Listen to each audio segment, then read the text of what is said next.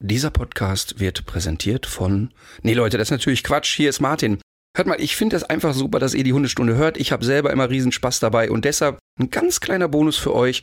Wenn ihr bei mir in den Online-Shop geht unter martinrütter.shop und das Wort Hundestunde eingebt, spart ihr 10%. Und jetzt viel Spaß beim Zuhören. Herzlich willkommen zu Hundestunde, euer Expertenpodcast über Erziehung und Beziehung. Von und mit Conny Sporrer und Marc Lindhorst.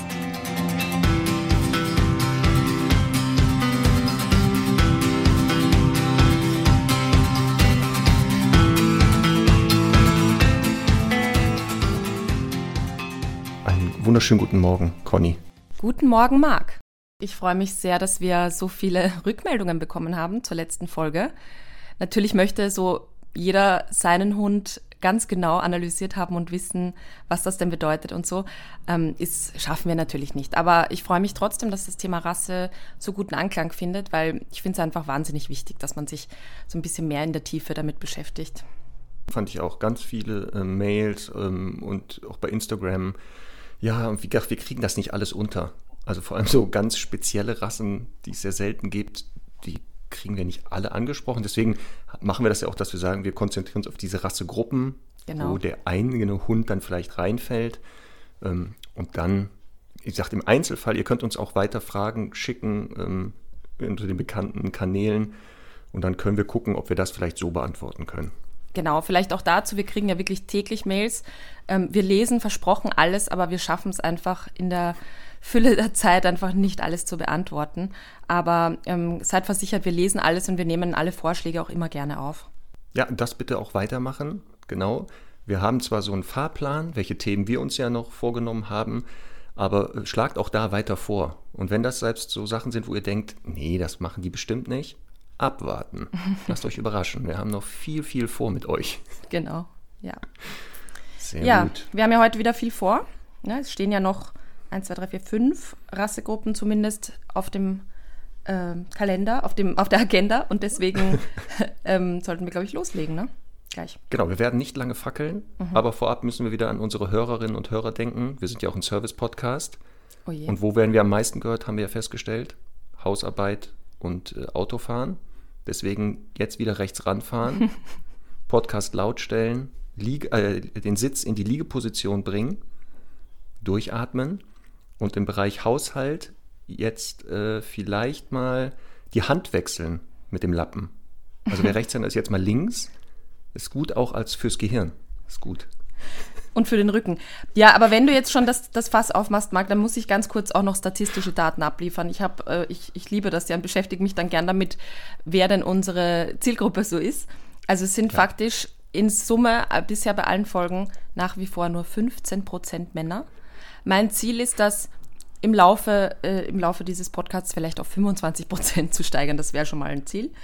Ja. Ähm, dann äh, haben wir sechsmal so viele Hörerinnen und Hörer in Deutschland. Das finde ich auch ganz interessant. Also das heißt, also sechsmal so viele wie in Österreich. Dann gibt es natürlich auch noch andere deutschsprachige Länder, die uns auch hören. Seid gegrüßt. Bonjour an der Stelle. ähm, und, äh, und was ich aber wirklich besonders toll finde, und da merke ich einfach, dass, äh, dass ich im Grund, dass ich die Zielgruppe bin, weil ähm, wir haben auch äh, also Ergebnisse oder, oder da Erfahrungswerte, ähm, Nutzer hörten auch oder Nutzer hören auch. Und da merke ich einfach wirklich eben, ich bin die Zielgruppe. Pass auf, Nutzer hören auch, neben unserem Podcast, die drei Fragezeichen, Bibi und Tina. Naja. Ed Sheeran und die Sängerin Lea.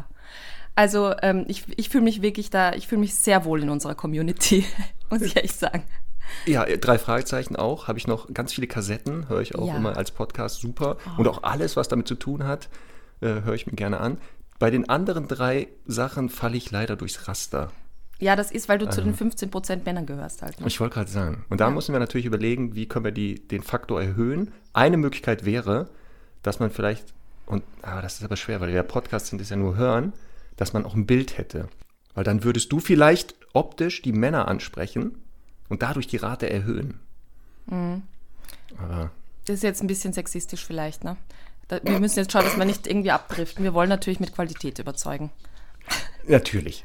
Und dann Schande über mein Haupt, wenn das jetzt sexistisch rüberkam. Nein, nein, das war es noch. Keine Sorge. Sehr gut.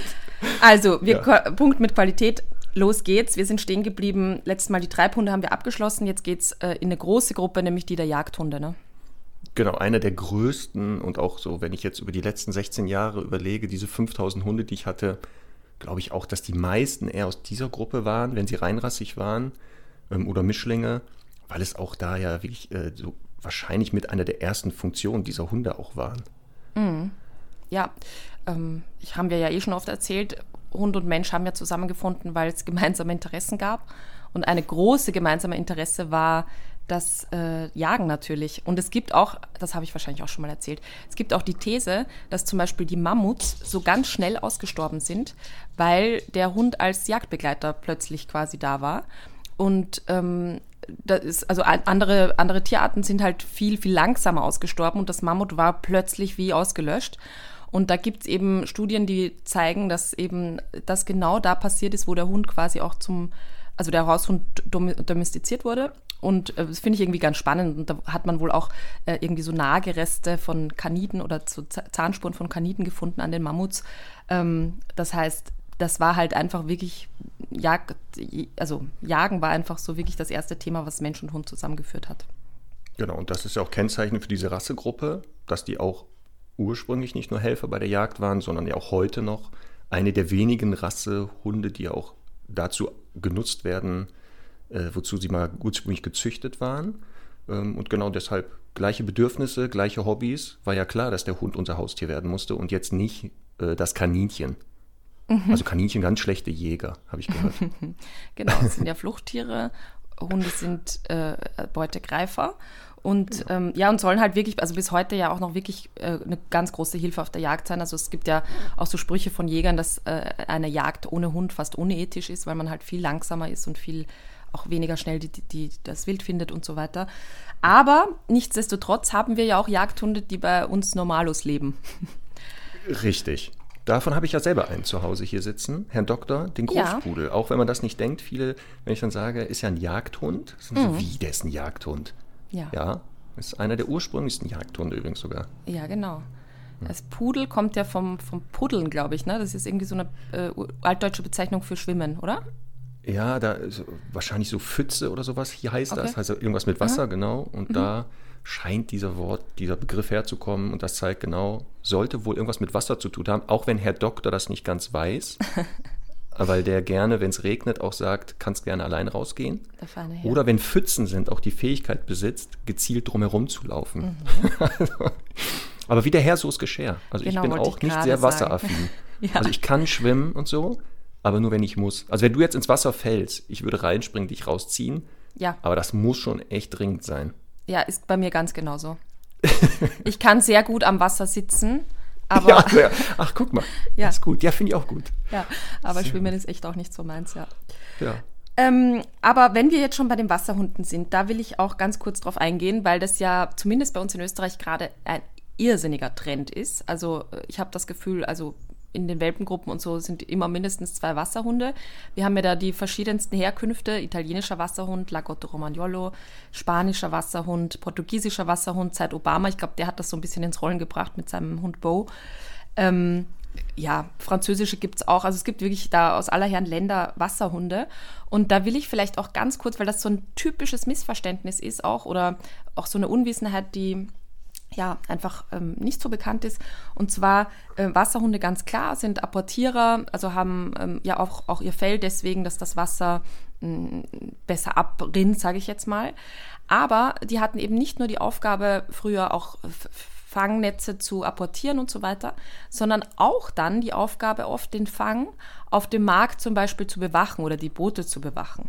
Und das ist ein Grund, warum viele dieser Wasserhunde, beim Pudel würde ich das jetzt nicht kategorisch sagen, aber gerade die italienischen, portugiesischen und so weiter, ähm, sind oftmals sehr skeptisch und oftmals auch sehr territorial motiviert. Ich weiß nicht, ob du diese Erfahrung, diese Erfahrung teilen kannst, aber ähm, das ist sowas, was man oft vergisst, wenn man diese süße, flauschige äh, Knuddeltier da sieht, dass das durchaus sehr, sehr, ähm, ich will jetzt nicht sagen schwierige Hunde sein sollen, weil da kann man natürlich damit umgehen, aber vielen ist das so nicht bewusst.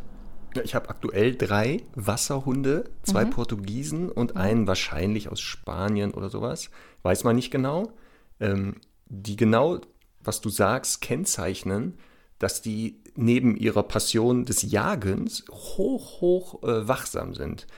Wie gesagt, diese Wasserhunde aus der Gruppe der Jagdhunde, ähm, und das ist, was bei einigen Jagdhunden auch auffällig ist, dass die nicht nur zum Jagen gezüchtet wurden, sondern auch immer noch andere Funktionen hatten. Das haben wir schon bei den anderen Rassengruppen ja auch gehört, dass die nicht nur immer eine Sache machen sollten. Also bei den Hütehunden gibt es nicht nur die klassischen Hüter, auch bei den Treibhunden, die nicht nur den ganzen Tag hüten und treiben, sondern auch die zum Beispiel aufpassen sollten. Und so haben wir auch bei den Jagdhunden einige, die neben der Jagdaufgabe auch dieses Bewachen, ob das jetzt das Revier ist, die Beute oder sogar den äh, eigenen Jäger, also hatten wir letztes Mal Top 3 Mannschaf, da kommt das ja her, dass diese Hunde sehr, sehr wachsam sind.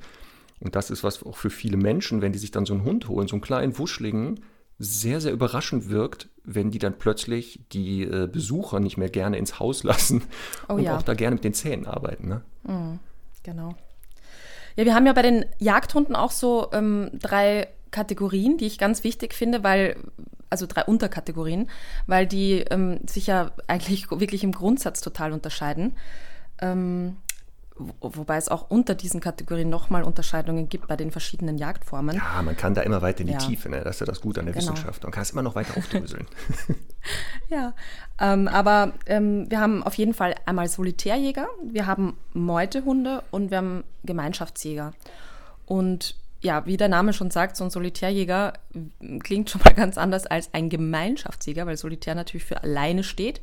Und da haben wir ähm, Rassevertreter wie klassisch den Dackel oder ähm, auch den Jack Russell Terrier. Also viele Terrierartige sind da äh, auf jeden Fall mit dabei. Und die sind wirklich für die eigenständige und selbstständige Jagd gezüchtet worden. Das heißt, der Dackel hat ja auch seine Körperform ähm, deswegen, weil er wirklich in den Fuchsbau passen muss und da im Zweifel wirklich auch stundenlang mit dem äh, Fuchs da diskutiert, ähm, bis der rauskommt und ihn im Zweifel eben auch leider erlegt.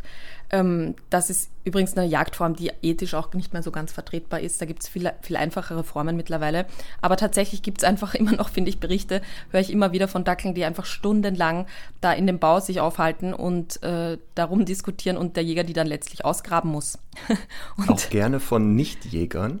Ja. die immer wieder in der Presse auftauchen, wo der Dackel dann seiner Passion nachgeht, in so einen Fuchs- oder Kaninchenbau verschwindet und die Halter, der ist ja weg, der ist einfach weg.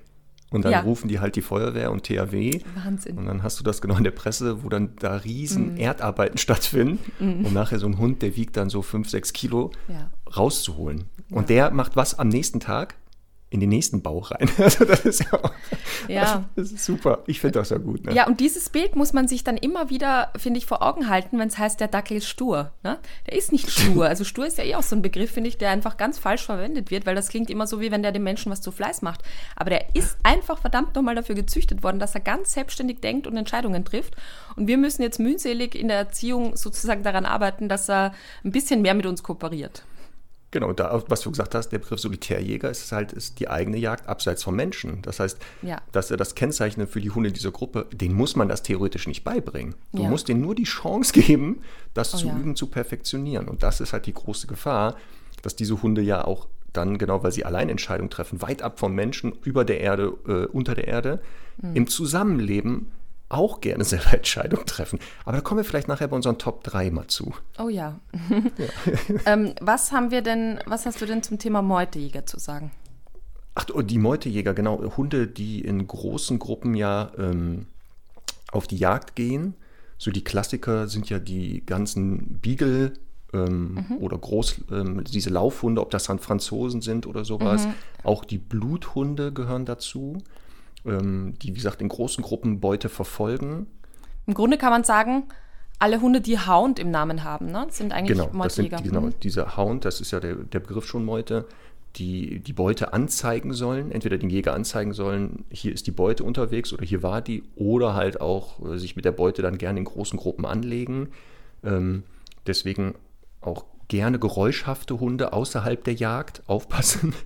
Hat ja. mein letztes Mal, ne, bellfreudig. Kann mhm. nicht nur wachsam bedeuten und clever, sondern auch, dass die einfach, wenn die aufgeregt sind, jagdlich, halt Geräusche machen. Das war ja mhm. früher mal sinnvoll. Dann ja. wusste man, ach, da hinten laufen die gerade lang, wenn man die nicht gesehen hat. genau. Kann aber auch im Alltag bedeuten, dass wenn die aufgeregt sind, außerhalb der Jagd, auch da mal gerne Geräusche machen. Ja, betrifft ja auch den, auch den Solitärjäger wieder. Ähm, der Dackel, der so viel bellt, ich meine, der ist einfach dafür gemacht, Spurlaut zu geben, äh, genau. Sichtlaut zu geben. Das sind alles Dinge, die man ihnen, wie gesagt, in unserem Zusammenleben jetzt wieder mühsam aberziehen muss. Aber eigentlich muss man sie freisprechen, weil sie wirklich dafür gezüchtet wurden. Ähm, Stichwort Meutejäger auch noch, also die sind ja auch für die also Meutejagd oder Parforcejagd äh, gezüchtet worden, die auch Gott sei Dank aus ethischen Gründen mittlerweile in den meisten Ländern verboten ist, ähm, weil es einfach also Wahnsinn ist, da wird ein Hirsch oder Fuchs wirklich stundenlang gehetzt und gejagt. Und ähm, das ist halt, der stirbt dann ja eher als, an Erschöpfung, als dass er, dass er wirklich von den Hunden da ähm, getötet wird oder gestellt wird oder wie auch immer. Also meistens ist es ja wirklich eher dann so eine Herzsache. Ähm, aber was wir, finde ich, bei dem Thema nochmal erwähnen müssen, ist so das Thema soziale Motivation. Ich finde, das, das ist nochmal wichtig. Ähm, ja. Vielleicht möchtest du das kurz erklären. Um, um, in großen Gruppen zu leben und sich da nicht ständig über, übereinander herzufallen, müssen das ja Hunde sein, die wurden auch selektiert, dass die das aushalten. Das führt aber auch leider zu einigen Nachteilen. Also wenn man in großen Gruppen lebt und da sehr tolerant wird, kann das aber auch dazu führen, dass man sagt, ja, die anderen brauche ich auch nicht. Deswegen sind die mir mhm. auch eigentlich so egal. Und das ist ja, was dann viele Hundehalter bemerken, ja, dass diese das Hunde da draußen Menschen, ja. Ähm, sehr schnell so einem das Gefühl geben, ich gehe auch mit dem Nächsten mit. Also wenn der mich mitnimmt, ist das jetzt nicht für mich stark Depressionserfahrung, sondern ja, da läuft eine andere Gruppe, latsche ich halt hinter denen her. Mhm. Ausnahmen bestätigen wieder die Regel, ne? Also es ja. gibt ja immer, haben wir schon gesagt, bei jeder Rasse und so. Klar. Aber das ist so ein Kennzeichen oft von denen, was das mhm. Zusammenleben manchmal schwerer macht. Genau. Also man kann sagen, im positiven Sinne, das ist natürlich auch ein Vorteil oft für die Verträglichkeit. Also es gibt wirklich, finde ich, auch selten Beagles, die ähm, eine Unverträglichkeit mit Artgenossen haben. Manchmal vielleicht eine äh, sexuell motivierte Aggression oder so, aber das hat jetzt damit nichts zu tun. Aber im Grunde sind die einfach gut verträglich und deswegen ja oft auch leider als ähm, Laborhunde verwendet, weil sie halt quasi ähm, wirklich da super in jede Gruppe integriert werden können, ausgetauscht werden können und es da keine großen Dramen gibt. Ähm, ja, aber fürs Zusammenleben kann es eine Herausforderung werden. Deswegen finde ich halt immer auch so klassisch bei solchen Hunden super wichtig zu sagen, ich würde die zum Beispiel wirklich von Anfang an immer nur draußen für kleine Aufgaben füttern. Also ich würde da nicht sagen, es gibt den gratis Napf. Wir wissen ja, äh, Beagle ist eine eine Nase mit Hund hinten dran. Und deswegen finde ich einfach auch wirklich, wirklich wichtig, dass man dem, diesen Hunden, die eben Futter ja meistens auch sehr toll finden, von Anfang an, also wirklich von Anfang an suggeriert, ich bin der Nabel der Welt, ich bin das Allerwichtigste. Also bei solchen Hunden muss man, finde ich, sehr, sehr gute Argumente haben. Und das lässt sich natürlich über Futter leicht definieren. Und ich würde auch dafür sorgen, dass keine Fremden äh, den Hund jemals füttern. Also außer natürlich, da gibt es jetzt eine Unsicherheit oder sonst was. Aber ich finde, der muss immer wissen, es gibt nur ein paar Menschen in der Familie, die äh, Nahrungslieferanten sind, ansonsten niemand. Genau, und das wäre auch so gerade in der Anfangszeit, also wenn man einen sehr jungen Hund übernimmt, wichtig, um halt eine Bindung wenigstens aufzubauen. Mhm. Ähm, und was du gesagt hast, diese Passion fürs Fressen, die bei Jagdhunden ja eh durch das Jagdinteresse höher ist, bei den Meutejägern also nochmal richtig. Deswegen ähm, auch hier sehr schnell ähm, die Gefahr, dass die sehr stark ressourcenmotiviert werden, aggressiv. Also da etliche Fälle hatte ich, wo die auch leider nicht nur bei Hunden das zeigen, mhm. ähm, sondern auch bei den eigenen Haltern oder mhm. Menschen und dann da äh, also richtig kernig werden. Ne? Mhm. Also ich hatte etliche Beagle, wie gesagt, das sind jetzt nicht die größten Hunde, aber die sehr eindeutig kommuniziert haben, wenn du jetzt hier an den Napf gehst oder an den Knochen, ist der Kopf aber ab. Mhm. Und auch hier deswegen bei diesen Hunden ganz schnell dieses ähm, ressourcenmotivierte Verhalten bei Menschen ganz früh schon zeigen, wir sind keine Konkurrenten. Mhm. über Tauschgeschäfte und dem Hund immer zeigen, wenn ich dir was wegnehme, kriegst du was viel Besseres, damit das gar nicht passieren kann. Also bei Meutejägern vermehrt taucht das nämlich auf. Ja, Genau, und dann haben wir noch die dritte Gruppe, der Gemeinschaftsjäger. Genau. Sehr beliebt. Das wäre ja die perfekte fürs gemeinschaftlich, also fürs Zusammenleben. Ne? Mhm. Der Name sagt das ja schon. Äh, mit dem Menschen gerne zusammenarbeiten oder mit Hunden halt zusammen zu, äh, zu arbeiten. Mhm. Ähm, und deswegen auch die beliebtesten Hunderassen mhm. oft aus der Gruppe der Gemeinschaftsjäger. Stichwort mhm. Labrador, Golden Retriever, aber auch der Pudel, weil sie eben selektiert wurden. Menschen finde ich gut und von Menschen lasse ich mir auch gerne bei der Jagd helfen oder erklären oder mal sagen, was ich tun und lassen soll. Mhm. Das sind Hunde, die einfach wirklich für die Zusammenarbeit gemacht sind und das natürlich im Zweifel auch mal sehr stark abverlangen, aber das erleichtert natürlich im Vergleich zum Beispiel zu einem Gemeinschaftsjäger einiges in der Erziehung, zu sagen, ich habe einen Hund, der das schon von selbst anbietet. Also Rassebeispiele. Also wir, wir können jetzt hier ein bisschen auch wieder selektieren oder, oder kategorisieren in einerseits ähm, Apportierer, also das sind ja alle verschiedenen Retriever-Arten zum Beispiel. Ähm, wir haben äh, Setter, die sind, glaube ich, auch Retriever. Wir haben ähm, die Vorstehhunde, sind, also da gibt es so den klassischen Madja Wischler, äh, ungarischer Vorstehhund. Ähm, viele, also Pointer und Co., wobei ich bei den Vorstehhunden finde, da gibt es ein paar, die, finde ich, also wirkliche Arbeitsmaschinen sind, wenn ich jetzt so an Pointer und so denke, extremes Laufbedürfnis. Ähm, oder auch Weimaraner haben wir letzte Folge schon besprochen, ist eigentlich auch ein klassischer Vorstehhund. Aber jetzt würde ich einfach von der Empfehlung her nicht so um, unbedingt in die Kategorie der Gemeinschaftssieger oder der empfohlenen Hunderassen für äh, klassisch unkomplizierter Familienhund, äh, würde ich da nicht einkategorisieren. Ähm, ja, und so haben wir halt äh, wirklich viele Hunde, oder Hunderassen, die ähm, im Grunde eben für verschiedene Formen der Kooperationsjagd, man sagt da in der, in der Fachsprache auch vor und nach dem Schuss, also ein Hund, der eben vorsteht und Beute anzeigt, dass da irgendwie ein Fasan im Gebüsch sitzt, das wäre so ein Vorstehhund, der macht das ja durch das Anheben der Vorderpfote, also er unterbricht so den Anschleichvorgang und wartet dann, bis der Jäger das Wild hochmacht, das heißt, er zeigt dem Jäger an, da ist irgendwas, das wäre so die Jagd vor dem Schuss und die Jagd nach dem Schuss wäre dann eben eben ähm, das Apportieren, Fährten suchen und so weiter. Und ja, das äh, kann man so insgesamt mal über die Gemeinschaftsjäger sagen. Hast du noch was zu ergänzen?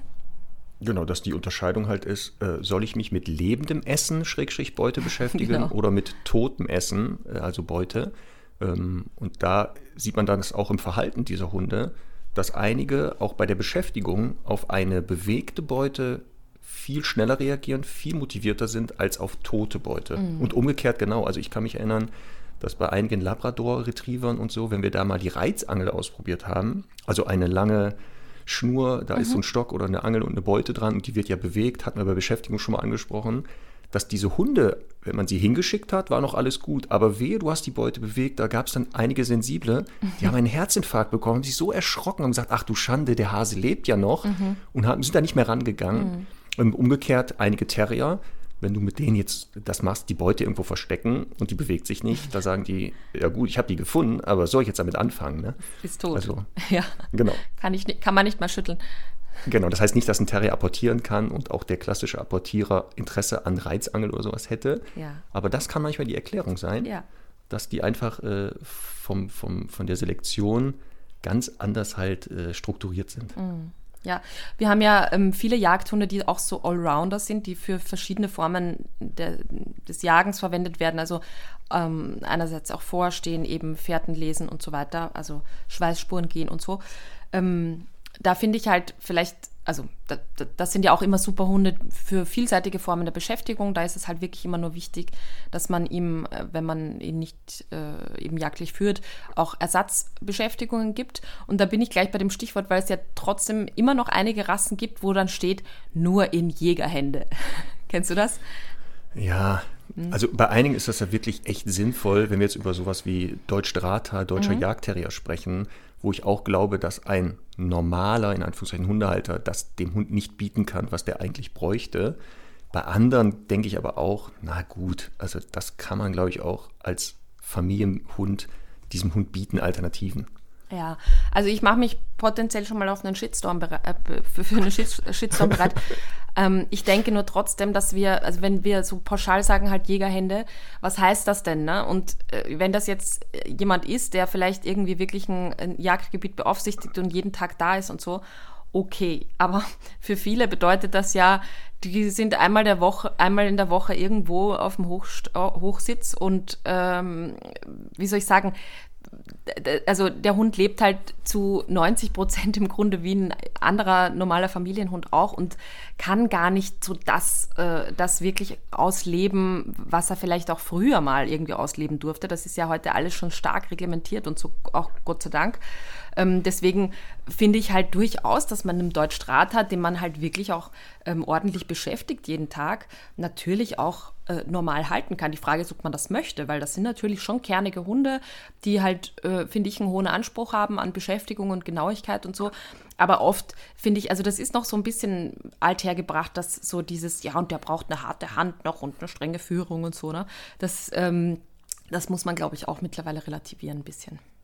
Das haben wir auch in der letzten Folge gesagt, dass natürlich all diese Hunde ja, auch die wir jetzt gleich besprechen, ja mal Aufgaben hatten, mhm. die sie aber die 99 Prozent dieser Hunde ja gar nicht mehr ausleben genau. können, weil wir sie eben nicht mehr so halten, weil wir sie nicht mehr in ihrer ursprünglichen Funktion brauchen. Ja. Und das ist bei den Jagdhunden ja genauso. Und ein guter Jäger bietet seinem Hund außerhalb der Saison, wo er jagen darf und mhm. das nachgehen darf, ja Alternativen, ja. wo er sagt, pass auf, dann äh, beschäftigt den anders und mhm. kann seine Bedürfnisse befriedigen. Ja. Das, deshalb kann man sie auch als Nichtjäger halten. Ja, genau. Also man muss sich halt damit geht. beschäftigen, was man tun kann und, genau. und trainieren. Ja.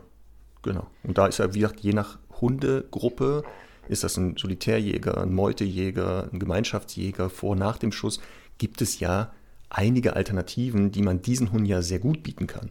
Mhm. Haben wir ja bei Wachhunden gesagt, wird schwer. Also dieses, was ist eine Alternative zum wirklichen Bewachen, ähm, ist bei diesen ja, gibt es ja en masse theoretisch Alternativen, die man diesen Hunden ja bieten kann. Ja. Und wir sind ja der Service-Podcast, deswegen ähm, vielleicht auch nochmal im Punkto Jagdlichkeit. Ne? Es ist ja wirklich ganz oft so, dass jetzt die Leute sich einen Wischler nehmen oder vielleicht auch jetzt nicht so ein perfektes Beispiel, aber sagen wir mal, ähm, ja, irgendeinen ähm, kleine Münsterländer und dann sagen, ach du Schreck, der geht jagen. Selbstständig jagen. Und äh, da finde ich halt wirklich, also das finde ich halt auch interessant, weil man natürlich sieht, die haben sich wirklich null mit der Rasse auseinandergesetzt, weil äh, ja, der ist dafür gemacht. Ähm, mhm. Ich finde halt, da ähm, ein Stück weit muss man das, äh, muss man das auch ja, akzeptieren, aber ich finde halt immer leichter zu sagen, ich habe eben einen Hund, der eben ein Gemeinschaftsjäger ist, der für dieses kooperative Jagen gemacht ist, weil so einen Hund kann ich immer viel leichter umlenken und zu sagen, keine Ahnung, der, der sieht jetzt was oder riecht was, der steht vor, dann rufe ich ihn ab, dann mache ich ein eigenes Headspiel oder Zerspiel oder was auch immer mit ihm, ähm, damit er sozusagen auch seine Erfüllung kriegt. Äh, bei einem Dackel ist halt die Frage, wie will man, äh, wie will man das wirklich halt äh, da eine gute Alternative bieten, geht auch. Ich habe ja immer wieder ähm, eine äh, von mir sehr geliebte Dackelhündin auch äh, mal ähm, zu sitten und äh, die finde ich großartig. Also die äh, ist ein Raucherdackel und ist wirklich ähm, sehr, sehr kooperativ auch. Ähm, aber klar, wenn die eine Katze sieht, da wird erstmal geschrien. das ist so, ja. Aber trotzdem kann man die, also ist die sehr verlässlich erzogen und äh, dementsprechend finde ich halt, ähm, geht es da jetzt nicht darum, aufzugeben und zu sagen, ja, geht halt nicht, sondern wirklich erstmal zu sagen, ähm, ja, okay, wofür ist er gezüchtet worden? Wie kann ich das vielleicht umlenken? Und bei manchen aber auch ein Stück weit auch akzeptieren, dass es gewisse Situationen geben wird, wo es einfach nicht klappt. Das ist nämlich eine der wichtigsten ähm, Aussagen jetzt, dass wir das Verhalten der Hunde akzeptieren müssen, weil genau mhm. es ist selektiert. Es ist, also wenn jemand behauptet, er kann das abtrainieren, einem Jagdhund das Jagen, dann ist es de facto falsch. Ja. Weil das Einzige, was man machen kann, ist es kontrollieren, in mhm. alternative Bahnen eventuell lenken. Ich sage schon mal eventuell, mhm. weil auch du wirst Hunde gehabt haben aus diesen äh, Rassegruppen, die eben trotz Training und trotz Erziehung und trotz Konsequenz genau dieser Passion immer weiter nachgehen bei echter Beute. Mhm. Ähm, und die Alternative, wenn es um echte Beute geht, sagen, ist ja ganz nett, aber ich will das trotzdem. Und dann muss man halt genau im Zusammenleben gucken, wie man das dann managt. Aber das abzutrainieren oder ähm, dem Hund abzugewöhnen, also toi, toi, toi. Deswegen, wenn jemand sagt, er möchte einen Hund aus dieser ähm, Rassegruppe haben, hat nicht so viel Erfahrung, würde ich auch immer sagen, lieber aus der Gemeinschaftsjägergruppe mhm. und Meutejäger und Solitärjäger vielleicht doch nicht. Ja, nicht, genau. Ja, ja also weil du gesagt hast, ich habe zwei dieser Hunde gerade im Wohnzimmer liegen. es, ist, ähm, es, ist, einfach so. Also ich habe ja mit Semmal wirklich ähm, einen guten Trainingsstand und die ist gut abrufbar und kann wirklich sehr, sehr viel. Aber ich würde nicht die Hand ins Feuer legen, dass ich die von jedem weglaufenden Hase, der zwei Meter vor mir hochspringt, abrufen kann. Ähm, ich schaffe das äh, im Alltag mit ihr, würde ich sagen, zu 95 Prozent. Aber ähm, es ist einfach wirklich, es ist einfach, finde ich, sehr unrealistisch und auch nicht professionell zu sagen, das geht zu 100 Prozent, außer man arbeitet natürlich mit Starkzwangmitteln. Ähm, das ist natürlich dann immer eine ethische Frage und letztlich total verboten. Deswegen ähm, ist ja auch nicht nötig. Also es gibt ja einfach für mich auch Gebiete, wo ich sage, das ist mir da viel zu riskant oder zu, ähm, ja, wie soll ich sagen, äh, gefährlich auch. Ähm, oder auch, äh, da haben wir keinen Spaß, wenn ich die da jetzt frei laufen lasse und deswegen würde ich äh, dann die Schleppleine dran packen und das ist auch voll okay. Ja, das habe ich aus eigener Erfahrung. Also Pina, die wird jetzt 16, mhm. mit der habe ich ja sehr lange Zeit verbracht jetzt. Ähm, und die ersten vier Jahre waren der absolute Horror. Mhm. Also da kann ich eigentlich den ganzen Podcast mit nur Pina füllen, mit allen Themen. Alles, was wir besprechen werden, hat, glaube ich, auch Pina mal gehabt. Und das Jagen Budenko Dalmatiner Mischling war extrem. Und da war das auch, unser Ziel war nicht zu sagen, wir müssen das irgendwie der verbieten und unterdrücken. Wir mussten das kanalisieren. Aber auch Pina kam an Punkte, wenn es um echte Beute geht, dann hat die gesagt, der Futterbeutel und so, kannst du mich mal kreuzweise. Mhm. Und die ist mir auch ähm, ein paar Mal abgehauen. Also ernsthaft ja. hinter Beute her und da war ja. die weg. Also ja. ich kann das gut nachvollziehen und den Kunden kommen, Voll. die solche hochmotivierte Hunde haben, kann ich oft sagen, kenne ich. Und wir fangen dann mal an, weil ich weiß, oft ist es halt lenkbar, kanalisierbar, aber genau immer mit dem Ziel, wir wollen es komplett verhindern. Es ist Teil des Hundes und wir, wir sind ja Fan davon, dass Hunde Hunde sein dürfen. Genau, und ich finde, ähm, ich finde halt, ich meine, das soll jetzt nicht total desillusionieren. Es gibt natürlich meistens ganz viel Luft nach oben. Und oft ja. ist es ja ein ganz anderes äh, strukturelles Thema, dass der Hund sowieso den Menschen zu langweilig findet oder ihm auf der Nase rumtanzt und so. Und dann kommt Jagdverhalten nicht aus einer Urmotivation heraus, sondern einfach, weil der Hund sagt, okay, dann schaue ich, was mir sonst die Natur so gegeben hat und mache mal was anderes. Und deswegen äh, finde ich ja einfach da, äh, natürlich äh, gibt es unfassbar viel zu trainieren und ich mache das ja trotzdem jeden Tag dafür, dass ich eben diese 95 Prozent erreichen kann. Genau. Ja. Aber wie gesagt, ne, also die Ausnahmen von diesen Beispielen, was wir jetzt immer sagen, wir überspitzen das manchmal, damit nicht nachher jemand sagt, oh hoppala, das wusste ich aber nicht. Mhm. Also ich hole mir einen deutschen Jagdterrier, huch, das hätte mir mal vorher jemand sagen sollen. Hatten wir ja. letztes Mal ja auch in der letzten Folge, dass ja. in diesen Beschreibungen manchmal da äh, Wort, also Sätze drin sind, wo der äh, erfahrene Experte weiß, was damit gemeint ist. Ja. Aber das ist genau, ja, das wollen wir mal durch die, äh, das Thema Rasse heute so ein bisschen äh, sensibilisieren, die Leute, dass man sich informieren muss, dass man sich das angucken muss. Und ich würde immer, wenn es geht, Leute wirklich, die diese Hunde haben, einfach mal befragen, wie ist der so, wie war das denn? Und ähm, so aus den rauskitzeln, erzähl doch auch mal, was nicht so schön ist oder was anstrengend ist. Weil ja. dann kann man sich darauf einstellen und wenn man sagt, okay, kann ich handeln, dann ist auch von mir aus ein, weiß nicht, ein kleiner Münsterländer vielleicht in Ordnung. Aber wenn man es mhm. nicht kann, bitte lassen, weil das mhm. ist bei den Hunden echt der Horror. Ich habe auch welche, die sehr lange schon an der Leine nur noch laufen dürfen, ja. weil die einfach echt unkontrolliert jagen, die Leute das nicht im Griff haben. Das ist für solche Hunde also für alle Hunde der Horror, für die, weil die so ein hohes Laufbedürfnis haben, noch schlimmer. Ja, eigentlich. das ist ein Teufelskreis. Das finde ich auch so schlimm. Und ähm, ja, im Endeffekt, also gerade auch wenn ich jetzt so denke, wie viele Dackel einfach immer nur an der kurzen Leine geführt werden, gerade solche Hunde mit so einer langen Wirbelsäule, die brauchen ein ordentliches Muskelpaket am Rücken und müssen im Prinzip fit gemacht werden, damit das halt einfach eine gute Stabilität hat alles.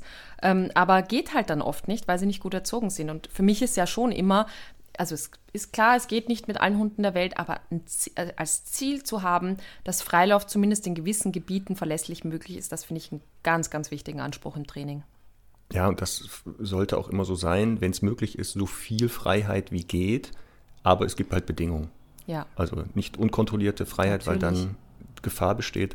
Ähm, und da haben wir auch die Folge Rückruf schon gehabt, die mhm. Folge Beschäftigung, Erziehung hatten wir schon und das spielt ja alles damit rein. Ja. Sehr gut. Kommen wir zur nächsten Gruppe. Ja, ich wollte vorschlagen, ob wir die Top 3 jetzt mal äh, einfließen lassen. Ach so, ja. Meinst du, ist schon wieder Zeit? Na, es passt irgendwie ganz gut dazu, habe ich das Gefühl. Aber ich ja, weiß ja nicht, was du hast. Hau raus den Trailer. Conny und Max Top 3. Also wir haben ja gesagt, die Top 3 Mythen über Rassen. Und da muss ich jetzt auch mal, nächster Shitstorm, ähm, da muss ich jetzt auch mal sagen, wirklich, also einer der meist verhasstesten Sprüche äh, als Hundetrainer ist ja, ja, aber der Züchter hat gesagt, hm, hm, hm, machen das immer so und so. Kennst du das? Ja. Ich hatte mal einen Fall ganz gruselig. Mastino mhm. Neapolitano. Kommen wir später oh, ja. zu der Rassegruppe. Mhm. Die Kunden kommen, weil es ein Beißvorfall, der Hund war, glaube ich, sechs, acht Monate alt. Und es gab einen Beißvorfall mit dem dreijährigen Kind bereits. Mhm. So, dann kommen die an. Ich empfange die am Auto immer gerne, die Leute. Dann machen die den Kofferraum auf. Das, der ganze Kofferraum, also mit dünn, äh, dünnem Kot, also Durchfall voll. Mhm. Dann mussten die den Hund erstmal rausholen, sauber machen, den Kofferraum. Und dann fragte ich so, ob das, also ob das ob der ein Problem mit Autofahren hat. Und die so, ja, aber jetzt aufpassen, der Züchter sagte, das ist für die Rasse völlig normal, mhm. dass die dass im ersten Jahr mit Autofahren Probleme und auch gerne mit Durchfall und dann geht das mhm. von selber weg. Mhm. Also ist der größte Schwachsinn, den ich je gehört habe. Es aber gibt es gibt, keine Rasse, wirklich, für die das also normal es, ist. Genau. Und deswegen war ich, also finde ich, sollen wir das so, oder muss, mussten wir die Top 3 ähm, jetzt äh, unter das Motto stellen, ähm, weil äh, ja, es einfach wirklich ganz oft die utopischsten äh, Theorien dazu gibt. Und deswegen möchte ich gleich mit meinem Platz 3 anfangen, den wir ja eh schon ein bisschen auch gesagt haben. Also ähm, der, man kann ja immer jetzt verschiedene Rassen einsetzen, aber so klassisch, der Dackel oder der Beagle ist nicht erziehbar. Ja, ja der, leider wieder wie letztes Mal, auch mein Platz 3, mhm. immer wieder gerne genommen. Mhm. Ähm, und das ist faktisch falsch. Es ist ein Hund. Es ist erstmal ein Hund. Und jetzt überleg mal in der Zucht, in, in, der, in der, Hundwertung. Ein Hund, der nicht erziehbar wäre, der, ja. der, hätte doch gar niemals mit Menschen zusammenleben können, weil die Menschen damals, wann auch immer, hätten gar keine, so einen Hund gar nicht gebraucht, der ständig sein Ding macht, da die Leute anfällt und so. Immer abhaut. Das funktioniert. Ja. Genau, immer abhaut. Also das funktioniert nicht. Also genau. den hätten die gar nicht mitgenommen, geschweige ja. denn durchgefüttert. Deswegen Nein. Übrigens auch gerne ersetzt mit französische Bulldoggen. Also da, da haben wir dann wieder eine andere Kategorie. Das ist, glaube ich, auch immer so eine, eine, angenehme Erklärung und Ausrede, um eben den Hund nicht zu erziehen, weil man sagt, das, das bringt eh nichts. Ja, ja, bei Kindern auch übrigens gerne. okay. Kann man nicht erziehen. Ja. Ist so. Ja, ja. Hat eine starke Persönlichkeit genau. auch gerne. Ja, genau. genau. Auch bei, wäre schon wieder eine gute Kategorie. Ja. Genau, haben wir letztes Mal schon. Starke Persönlichkeit heißt einfach, genau, ist selbstständig, hat einen eigenen Kopf. Sehr gut. Sehr gut. Wie gesagt, Platz drei wäre bei mir auch die okay. Gruppe, wo gerne gesagt wird, und das sind halt Terrier, Dackel und mhm. Co. Kann man einfach nicht erziehen, muss man sich dem Schicksal fügen. Und das sind ja leider auch genau die Hunde, die oft ihr Leben lang dann an alleine verbringen werden, mhm. weil die Leute auch mit dieser Aussage aufgeben, einfach aufgeben. Und da bin ich aber wie ein Terrier und sage, nichts ist. So ist es. In Wien sagt das man, aufgeben tut man einen Brief. Ah, also, ah, sehr gut, das ist auch gut. Ah, sehr gut, wieder gut für mein unnützes Wissen im Gehirn. Ja, genau. Das finde ich gut. Ja, Mehr also davon, ne? Niemals aufgeben. So, nie ja, mein Platz zwei, ähm, wieder tragen Sie hier Ihre Rasse ein. Äh, zum Beispiel Airedale Terrier, Husky, Windhund kann nicht freilaufen. Ja, leider. Und Niemals. das Blöde ist jetzt wieder, man sieht die leider auch immer. Ja. An Schleppleinen nur ja. und oder kurzen Leinen wo ich so auch denke, hä, ich kenne etliche Gegenbeispiele. Ja. Also ich kenne ganz viele Hunde, habe ich kennengelernt, die laufen frei aus diesen Rassegruppen mhm. und können das. Also anatomisch ja eh. Ähm, ja. Und das funktioniert dann auch, ne? Ja, also ich habe ähm, eine ganz liebe Kundin, die hat jetzt schon den zweiten Greyhound aus Irland von der Rennbahn gerettet. Also ich meine, das ja. sind ja jetzt eh immer welche, die dort ausselektiert werden, aber die machen sich natürlich trotzdem auch was draus, ob da jetzt ein Hase läuft. Ähm, und die hat die immer im Freilauf beschäftigt, die ganz toll ähm, so ein schönes Beispiel dafür, dass das einfach wirklich Blödsinn ist, aber sich eben oft die Menschen nicht äh, damit befassen, sagen irgendwie, ja, der ist, was, wie heißt das, Hasenschaf oder so. Und deswegen ist da ein Haken dran und das funktioniert einfach nicht. Also klar, ähm, zeig mir mal den Windhund, der äh, abrufbar ist von einem Kaninchen. Ich kenne übrigens einen, der wirklich zu 1000 Prozent abrufbar ist. Ähm, ist aber ein Mischling, aber definitiv ein Windhund-Optik. Ähm, aber es ist einfach eine Erziehungssache, genau wie bei jedem anderen Hund auch. Und das äh, finde ich einfach wirklich unglaublich wichtig, das nochmal zu betonen.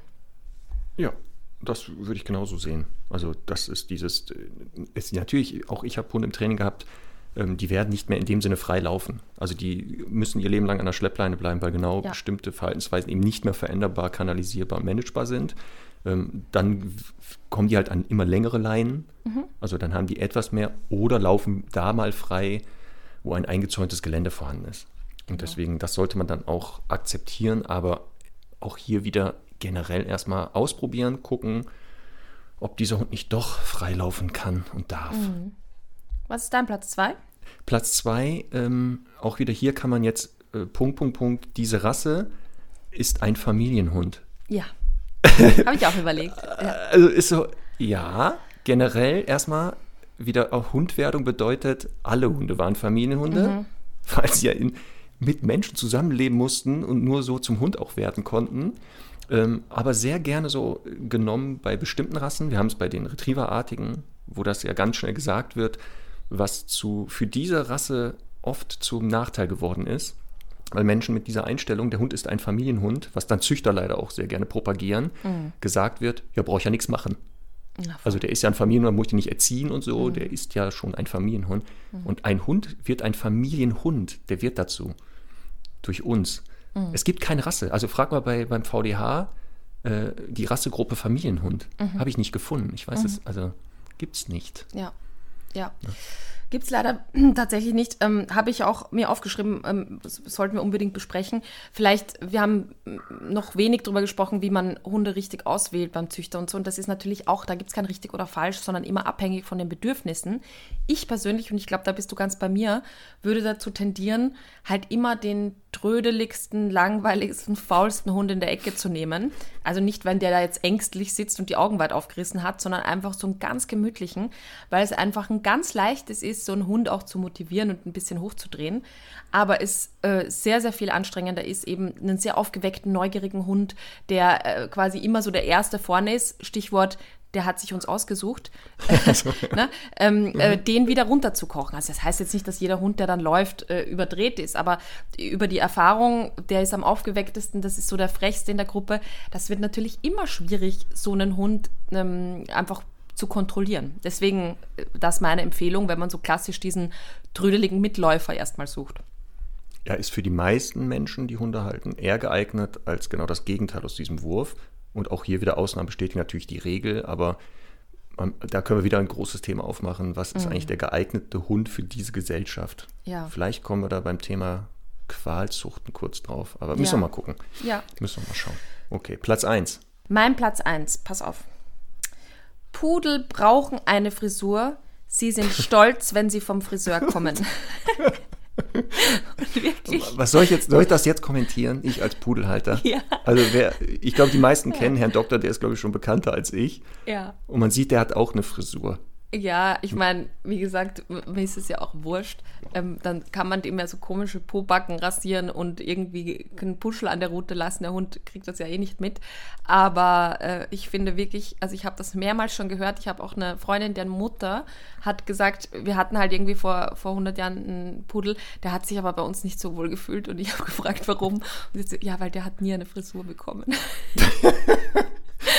Hat also, mir so leid getan. Alle Leute, die, ja. alle Menschen, die einen Doktor kennengelernt haben, mhm. der hat ja eine einheitliche Frisur, eine mhm. normale Länge, mhm. keine Krönchen, keine Puschel irgendwo. Ähm, und ich glaube, dass alle bestätigen können hier, dass der nicht depressiv ist, weil er nicht so eine tolle, tupierte Mütze aufhat und so, so ein Puschel da hinten noch mhm. und die Fötchen so schön und am besten dann noch äh, mit äh, gefärbt. Gibt es ja, ja, auch noch Kleider, auch noch, ne? Ja. Also Verrückte, die auch noch die Hunde fernfärben. Äh, nein. Ich glaube, also, das heißt königliche Jagdschuhe. Ich bin schon gespannt, ob wir Nachrichten kriegen, äh, wieder, welche Funktionen diese Frisur hat oder so. Ja, ich hatte mich ja mit dem Thema beschäftigt, weil wir einen Pudel haben. Ja. Und genau da kam dieses, das ist für die Jagd. Und dann mhm. habe ich mir diese Jagdschuhe mal, angeblichen Jagdschuhe angeguckt. Wir, äh, Nochmal kurz zurückspulen. Der Hund, der Pudel ist ja ein Apportierer, der im Wasser arbeitet. Ja. Oft beginn, sind die Jagden nicht im Sommer übrigens, habe ich gesehen, sondern eher so im Herbst und mhm. Frühjahr. Da ist das Wasser noch nicht so warm. Mhm. Was macht das für einen Sinn, einen Hund so das Fell abzuschneiden an diesen Körperstellen, um ihn dann ins kalte Wasser zu schicken? Ja. Also es macht gar keinen Sinn. Also diese Pompons hinten haben sie mir erzählt, ja, damit die Nieren nicht auskühlen bei der Jagd im Wasser. Ja. Sag ich, ja, lass die doch komplett ja. einfach so. Da, aber also, es, es wurden da, so ich habe da echt Diskussionen geführt mit ja. Pudelbesitzern und Züchtern. Und den, das ist Quatschsinn. Also Hunde, Pudel, die jetzt noch bei der Jagd eingesetzt werden, ja. gibt es ja. Guck ja. dir mal deren Schuhe heutzutage ja. an. Du wirst doch nicht glauben, dass ein Jäger, also die klassischen Jäger mit solchen Schuhen da auftauchen, da werden die da also die anderen Jäger lachen sich ja kaputt über die. Plus es hat keine Funktion. Es hat keine Funktion. Die lachen sich ja sowieso schon kaputt, wenn man mit einem Pudel zur Jagd kommt, ne? Aber das wäre heutzutage eh, da ist das nicht der richtige Jagdhund. Ja, ja. Genau. Ja, ähm, übrigens auch an der Stelle, bevor du jetzt deinen Platz 1 sagst, äh, ich habe auch wirklich lange überlegt, ob ich nicht ähm, auch noch dazu nehmen soll, äh, wieder setzen Sie äh, hier Ihre Rasse ein, be bekommen Augenentzündungen, wenn man die, das Fell so, vor den Augen weg, äh, wegsch ja, wegschneidet. Auch, ja, Bearded also, Collie und Co. lässt grüßen. Bria und so weiter, äh, Schnauzer auch gerne, alles wegrasiert, nur so ein blöder Vorhang vor den Augen, führt mhm. dazu, dass die Hunde nicht äh, richtig kommunizieren können, nicht richtig gelesen werden, im Grunde natürlich auch nicht gut sehen können. Also natürlich ist, also muss man nur einmal ausprobieren, ähm, ist einfach wirklich, ist einfach wirklich schwachsinnig. Weil man muss ja dazu sagen, ähm, dann wäre das ja, dann hätte ja jeder kurzhaarige Hund konstant Bindehautentzündung, ne? Genau, das ist schon das Gegen, also die Gegenthese. Da müssten alle anderen Hunde ja genau immer darunter leiden. Das ist ja Schwachsinn. Also ist auch wieder sowas. Ach, da können wir uns ja aufregen. Hoch, oh Gott, wenn ja. wir zu Qualzuchten kommen. Mein Conny, Puls. Oh Gott. Ich sehe schon, bei ja. dir fängt ja. schon das Gesicht an zu erröten. Oh, nee.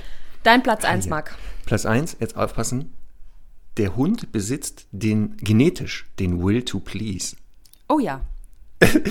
Also die romantisierte Wunschvorstellung, ja. der Hund tut alles, alles nur um mir zu gefallen. Spoiler-Alarm, ein Verhalten bei jedem Lebewesen dient immer dazu, die eigene, also den eigenen Komfort zu erhöhen und äh, daraus einen Vorteil zu haben. Das, das heißt nicht, dass ich als Mensch oder als Hundehalter oder so auch einen ähm, Vorteil aus dem Verhalten haben kann. Mhm. Aber grundsätzlich macht kein Hund was jetzt nur weil er denkt, er muss äh, meine Lebensqualität erhöhen, du sondern erstmal seine. Ja, du hast recht. Ich glaube sowieso, dass äh, im Grunde auch bei Menschen, also ganz, ganz wenig selbstlos ist. Es hat ja alles irgendwie auch einen Zweck, dass es einem selber ein gutes Gefühl gibt. Also eben auch mal zu sagen, ich mache jemand anderen einen Gefallen, ja. äh, auch bei Menschen, führt ja dazu, dass man selber ein gutes Gefühl hat, weil man halt dem einen Gefallen gemacht hat. Oder vielleicht einen Dank kriegt und so weiter, ein Lob. Und äh, ja, spannende, spannendes Thema, finde ich gut. Ja. Super, dann im Vollgalopp weiter zu den Windhunden. Und da ist es jetzt, da werden jetzt einige sagen, hä, Moment mal, wir kommen jetzt mal zu den Windhunden, die als eigene Rassegruppe bei Dogs geführt wird. Sind doch Jagdhunde, oder Conny? Warum werden die denn einzeln aufgeführt? Ja, es sind auch Jagdhunde und wir haben ja, glaube ich, immer wieder auch mal überlegt, die so mit zu den Jagdhunden zu packen. Aber sie haben halt doch einige Eigenschaften, ähm, die ich finde ähm, nochmal so ein bisschen spezieller sind. Also das sind ja eindeutig Hetzjäger, das sind Sichtjäger, das heißt, die sind äh, nicht dafür gemacht, irgendwie lange Strecken durchzuhalten, sondern ähm, im Grunde wirklich für kurze Strecken gemacht, ähm, werden oft auch in sehr heißen Ländern äh, gehalten und dort ähm, für teilweise auch eine waffenlose äh, Meutejagd gehalten. Also ähm, sollten wirklich quasi als Waffen fungieren und in Spanien und so kennt man das, dass die wirklich ähm, da auch Kaninchen wirklich fassen und töten sollen. Aber ähm, was ich sagen wollte, ist, also auch anatomisch haben die eigene, äh, so eigene Grundlagen und zwar einmal einen ganz tiefen Brustkorb, der dafür sorgt, dass die halt ordentlich Lungenvolumen äh, quasi da ordentlich äh, Luft reinpumpen können, damit sie das für diese kurze Strecke auch brauchen können. Die haben diesen anatomischen Rundrücken, der eben dafür sorgt, dass sie einen ordentlichen Schub aus der Hinterhand haben, deswegen halt so schnell sind. Ähm, ja, das kurze Fell natürlich eben auch, weil, weil, weil sie eben aus, oftmals in, in heißen Ländern gehalten werden, auch oft im arabischen Raum ähm, für verschiedene Formen der Jagd gehalten werden, Gazellenjagd, ähm, auch äh, in Kombination mit ähm, der Faltenjagd und so weiter. Und ja, ähm, das äh, macht sie natürlich schon zu auch ein bisschen spezielleren Hunden, die dann wahrscheinlich doch unterm Strich eine eigene Kategorie verdient haben. Genau, und hier ein schönes Beispiel für Form follows Function, was du gesagt hast. Das sind mhm. Hunde, die für Hetzjagden, und zwar nicht lang andauernd oft gezüchtet wurden, sondern für so kurze, mhm. Ähm, weil sie aus Gegenden kommen, wo genau so lange Sichtstrecken waren, also wenig Bewuchs, wo man dann auch wirklich, wenn man Beute wahrgenommen hat, aber raketenartig da sein musste. Ähm, und deswegen, das sind halt so die Klassiker aus dieser Gruppe, sind ja der Afghane, der Whippet, der Saluki, die Podenco-artigen aus äh, mhm. Spanien. Auch aufpassen, irischer Wolfshund und Greyhound, man glaubt es zwar nicht, ähm, sind auch eigentlich Windhunde aus dieser Kategorie, weil mhm. viele Leute, wenn man jetzt so vom Kopf hat, irischer Wolfshund, der größte Hund, äh, die mhm. größte Rasse, wie soll der denn hetzen? Ich habe die schon in Bewegung gesehen und mhm. die können raketenartig aus dieser Lethargie, wo sie manchmal durch die Gegend trotteln, ja aber richtig durchstarten. Ähm, und deswegen, ja, ich würde sie auch, also eigentlich genau sind sie ja Jagdhund, aber genau mit dieser Spezialisierung, ähm, deswegen kann man das auch ruhig machen, dass die in diese Gruppe mit reinkommen, aber nochmal eine Sonderfunktion ähm, da einnehmen. Genau. Was man jetzt für die Haltung und Beschäftigung auch noch sagen muss, ist auf der einen Seite, ähm, dass es eben nicht Hunde sind, mit denen man stundenlang Fahrrad fahren gehen sollte, oh sondern eben von der Beschäftigung her eher darauf achtet, dass sie äh, sowas wie, natürlich je nach Gesundheitsstand und, und Alter und so weiter, vielleicht so Sachen wie Reizangel machen, dass man mit ihnen natürlich auch viel Impulskontrolle trainiert, um sie halt auch wirklich alltagstauglich zu machen, aber dann eben auch mal einen, ein Hasenfell an ein Gummiseil spannt und das da dann mal ordentlich hinterherhetzen lässt. Also wirklich eher auch so impulsive, schnelle Sachen, die eben nicht so lange dauern und keine konstanten Ausdauerdinge. Genau, das hätten wir euch auch unter die Top 3 nehmen müssen, dieses, dass diese Hunde da äh, denken, die Leute, die müssten genau die am Fahrrad ständig ja. durch die Gegend laufen lassen. Mhm. Ja, kann man zwar machen, aber das ist echt nicht deren Idee gewesen. Mhm. Ähm, und auch so kilometerlange Spaziergänge und sowas. Nochmal, ja, ja, klar, laufen die mit und können das, wenn die gesund sind. Mhm. Aber genau im Bereich der Beschäftigung eher gegenteilig. Ja. Und da ist genau das, also eher Hetzen, Alternative Natürlich, es gibt das auch als Beschäftigung, die Windhundrennen. Da muss man natürlich jetzt ein bisschen wieder aufpassen. Ne? Also ja. das ist nicht immer so ganz äh, tierschutzkonform, was da mhm. alles so passiert. Und dass diese Hunde bei, Windschutz, äh, bei Windhunderennen oft Maulkörper aufhaben, liegt eben daran, weil die, wenn die im Ziel an die Beute kommen, mhm. da äh, sehr gerne auch um die Beute streiten und sich da kernig auf die Fresse hauen wollen. Ja. Und das wollen natürlich die Menschen nicht, weil diese Hunde sehr teuer sind für die. Ja. Also da darf man ja. jetzt nicht denken, ach, das ist, damit die Beute nicht kaputt geht. Nee, mhm. damit die Hunde nicht kaputt gehen. Und was du auch gesagt hast, ganz wichtig bei dieser Beschäftigung, dass die ähm, Selbstbeherrschung ähm, ganz zentral sein muss. Also bevor der Hund das erstmal hinter der Reizangel herlaufen darf, muss der erstmal lernen, ein sehr gutes Bleib. Und wenn ich die Beute bewege, bleibst du immer noch. So ist es. Weil das, Weil das Hetzen muss man ihm nicht lernen. Ja. Deswegen, das ist es wieder. Ne? Also ist so, nicht das. Marc, wir müssen ein bisschen auf die Zeit achten. Ah, ich glaube, weißt du was, Conny? Es wird einen dritten Teil geben müssen. Wir kriegen du? das nicht hin. Wir sind jetzt ja. schon bei, ich, weil wir Hundestunde, wir müssen ja wirklich die Stunde immer Auftrag achten. Ich hatte mhm. das echt unterschätzt. Ne? Ich mhm. dachte, ach, da galoppieren wir in einer Stunde durch. Und jetzt merke mhm. ich, je mehr ich mich damit beschäftige, ne.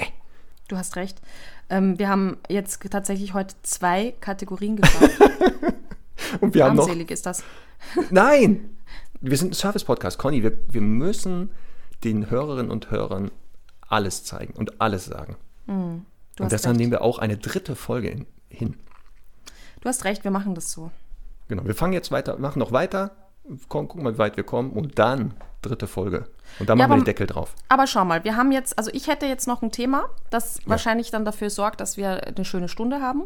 Und sollen wir dann nicht einfach äh, nächste Woche über Doggenartige, über Hunde vom Urtyp, nordische Hunde und Gesellschafts- und Begleithunde und natürlich auch Mischlinge sprechen? Genau, das macht ja. nämlich Sinn, dass wir mit den Windhunden jetzt sagen, okay, das Wichtigste haben wir besprochen, bevor wir jetzt eine neue Rassegruppe aufmachen, dass wir noch ein Thema, was aber passt zum Thema Rasse, ja. nochmal ansprechen müssen. Genau, und ich hätte dann noch auf dem Zettel das Thema, ähm, weil wir das bei den Jagdhunden jetzt ein bisschen ausgelassen haben auch, äh, Arbeits- und Showlinie. Ach so, ja, das müssten wir vielleicht genau auch nochmal kurz, entweder jetzt oder nächstes Mal. Ja, ich würde vielleicht, ich glaube, das lässt sich ein paar Sätzen auch erklären. Ja. Also es gibt ja da eine Unterscheidung und ich glaube, das habe ich auch von dir gelernt, dass es im Grunde für fast jede Rasse, die mal eine Funktion hatte, eine Arbeits- und Showform gibt. Also egal ob bei Hütehunden, bei Jagdhunden, ähm, da gibt es einfach Hunde, die auf der einen Seite, also sowohl optisch als auch äh, von ihrem ganzen Wesen her, ja, Eigenschaften, aber eben auch, auch körperlich betrachtet, tatsächlich eben Arbeitshunde sind und die dementsprechend eben ein anderes Aussehen oft haben als diese so, sogenannte Showlinie. Also ganz klassisch beim Labrador kennt man das. Der Showlabi ist, der hat einen dicken Kopf, der ist ein bisschen breiter, ähm, ist ähm, äh, ja, äh, oftmals auch ein bisschen größer. Der Arbeitslabi ist sehr schlank, eher ein bisschen kleiner, ist natürlich auch vom Wesen her viel sensibler, viel äh, auch ähm, ja, arbeitsfreudiger, würde ich jetzt mal sagen Und der Showlappi ist halt eher ein bisschen lethargisch, gemütlich. Ähm, ist natürlich auch nicht immer per se so. Also ist kein Garant dafür, wenn man sich jetzt einen Labrador aus der Showlinie nimmt, dass das halt eine Schlaftablette ist. Aber ich finde das halt trotzdem wichtig, dass man das erwähnt, dass es diese Unterscheidungen gibt. Bei den Hütehunden ist es ja zum Beispiel oft so, ähm, dass da die Arbeitslinie eher kleiner ist, weil die halt wendiger sein mussten und ein bisschen sportlicher als die Showlinie, die eher größer ist. Die haben dann ein prächtigeres Fell und so weiter. Aber wie gesagt, es gibt halt äh, wirklich von fast allen Rassen, die eben Gebrauchshunde waren, auch wirklich immer Arbeits- und Showlinie. Wobei es zum Beispiel jetzt bei den altdeutschen Hütehunden fällt mir so ein, da gibt es keine äh, Showlinie, würde ich sagen. Das sind ja alles Arbeitstiere. Ergänzungen. Also diese genau diese Trennung, die ist noch relativ neu. Also 1873, die, also in der westlichen Welt vor allem, ähm, da wurde der erste große nationale Hundezuchtverband, da sind die Engländer gewesen, gezüchtet und genau, und da ging es dann los, dass man in diesem äh, britischen Kennel Club eine Trennung in die Schau- und Gebrauchslinien einführte. Das heißt also mhm. wirklich ähm, plötzlich Hunde nicht mehr nach deren Gebrauchsfähigkeit richtete und selektierte, sondern plötzlich nach Aussehen. Ähm, mhm. Und deshalb kommt es zu diesem Phänomen, was du beschreibst, dass diese Hunde auch optisch sich plötzlich unterscheiden. Also man sieht schon, das ist ein Labrador beides, aber man denkt einmal ist eine Hündin und ein Rüde, nee, das sind beides Rüden. Der eine ist halt bolliger und der andere halt zierlicher, weil er eben noch mit dieser ähm, wieder Form follows Function für den Gebrauch besser funktioniert und mhm. deswegen auch weiter so gerichtet und selektiert wird. Mhm. Ähm, was aber leider, und das ist halt diese Trennung in diese auch ähm, Showlinien, das Tor öffnete für etwas, was nicht so schön ist für die Hunde. Denn jetzt konnten extreme Formen dieser Rassestandards plötzlich, also auch äh, kommen, weil er eben nicht mehr funktionieren musste, der Hund. Mhm. Weil das ist dann die Erklärung, wir kommen ja dann immer zum Thema Qualzucht, mhm. dass damit auch es möglich war, solche Extremmerkmale plötzlich zu fördern, weil der Hund ja eben nicht mehr dann zur Jagd eingesetzt wurde, nicht mehr hüten mhm. musste, nicht mehr treiben oder sowas. Ähm, und konnte, da konnten sich die Leute das leider, muss ich sagen, leider leisten. Mhm. Ja, ich habe auch das Gefühl, das ist immer so ein schleichender Prozess. Das fängt gar nicht an damit, dass, was weiß ich, die Ohren jetzt so langsam müssen und die Lieder runterhängen, sondern dass das halt irgendwie oftmals auch aus einem anderen Merkmal heraus dann einfach so kommt und über die Jahre sich dann so entwickelt. Und das ist wirklich eine furchtbare Entwicklung. Aber die besprechen wir ja dann beim nächsten Mal. Genau. Und das, das, das ist ja auch ein Kennzeichen der Hunde, dass die genetisch halt ein hohes Potenzial haben, unterschiedlichst auszusehen, unterschiedliche Funktionen zu haben. Das macht, hat sie ja so erfolgreich gemacht. Aber wie gesagt, das öffnet das Tor auch, dass man mit dieser ja. genetischen Vielfalt mhm. auch Schindluder treiben kann. Und einige Mutationen, ja. das sind halt Mutationen oft, ins Extreme total verkehrt. Aber wie gesagt, da müssen wir ein bisschen uns drosseln, sonst äh, fangen wir heute ja. damit schon an. Ich merke das schon. Aber das Schöne ist, da haben wir wirklich nächstes Mal schön viel Zeit dafür. Da werden nämlich, glaube ich, auch einige überraschende neue Infos aufkommen für alle. Genau. Sehr gut. So, was haben wir? Na, das haben wir. Müssen wir noch irgendwas bis zur nächsten Folge? Habe ich noch was Gutes? Ich wüsste jetzt nicht gerade spontan. Ich habe erstmal alles gesagt, was mir wichtig ist. Ja, ich glaube, heute kommen wir mal rechtzeitig zum Schluss. Ja. also werden, diesmal werden wirklich Hundestunde im wahrsten Sinne des Wortes, wird sich ja. erfüllen. Ja. Wir werden nicht länger als eine Stunde Ziel. heute reden. Ja, muss auch mal sein, ne? Dass die Leute merken, wir können das, wenn wir wollen, können wir auch nur eine Stunde über etwas reden. Es ist schwer für uns beide, weil wir absolute Hundefanatiker und Freaks sind, die mhm. theoretisch nur dann aufhören zu sprechen über das Thema Hund, wenn wir ohnmächtig werden. ja, genau. Aber ansonsten nur, nur über Hunde quatschen können. Alles klar, Marc. Dann würde ich sagen, auf ein neues nächste Woche. Genau. Ah, nächste Woche dann auch wieder für meine Fans Witze, Witze, Witze, Humor, oh ja. Lachen, Fun. Hat ein bisschen gefehlt. ich weiß. Es, es, wurde auch viel in den Kommentaren gefordert. Da ja. waren natürlich auch einige dabei, die gesagt haben, die Qualität ist jetzt so na-na. Ja. Aber das lasse ich unkommentiert. Ja, das sind die Nachrichten, die du halt nicht gekriegt hast. Ich habe du filterst die vor. Ja, ich habe bekommen, nämlich von einigen, das fand ich sehr lustig, ich habe gehört in der letzten Folge, dass es nur eine Rückmeldung zum Thema oder zwei Rückmeldungen zum Thema die Witze sind schlecht gab. Ich wollte nur sagen, ich empfinde auch so. Ich dachte nur, es melden sich so viele andere auch noch. Was? Das ist, das ist kein echter Mensch. Das sind diese komischen äh, Programme, diese Bots und Trolle. Diese Bots, ja. genau, die schreiben sowas. Echte ja, Menschen stimmt. haben mir bisher immer nur bestätigt, Marc, super, weiter mhm. so. Das okay. ist, also das vermissen die jetzt. Und deswegen auch dieser Folge, tut mir leid. Diesmal keine Witze. Nicht, dass dann, also da muss die Spannung hören nächstes Mal. Wir dürfen gespannt sein. In diesem Sinne. Ja. Bis nächste Woche. Ich wünsche noch einen erfolgreichen Tag. Bis dann. Tschüss. Tschüss.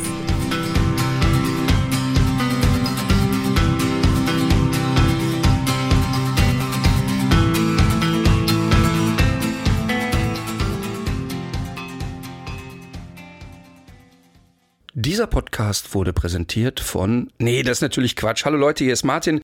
Ich höre auch immer gern die Hundestunde und freue mich total, dass ihr dabei seid. Und genau deshalb gibt es einen ganz kleinen Bonus für euch. Wenn ihr bei mir in den Online-Shop geht unter martinrütter.shop und ihr gebt den Code ein Hundestunde, spart ihr satte 10%. Viel Spaß dabei.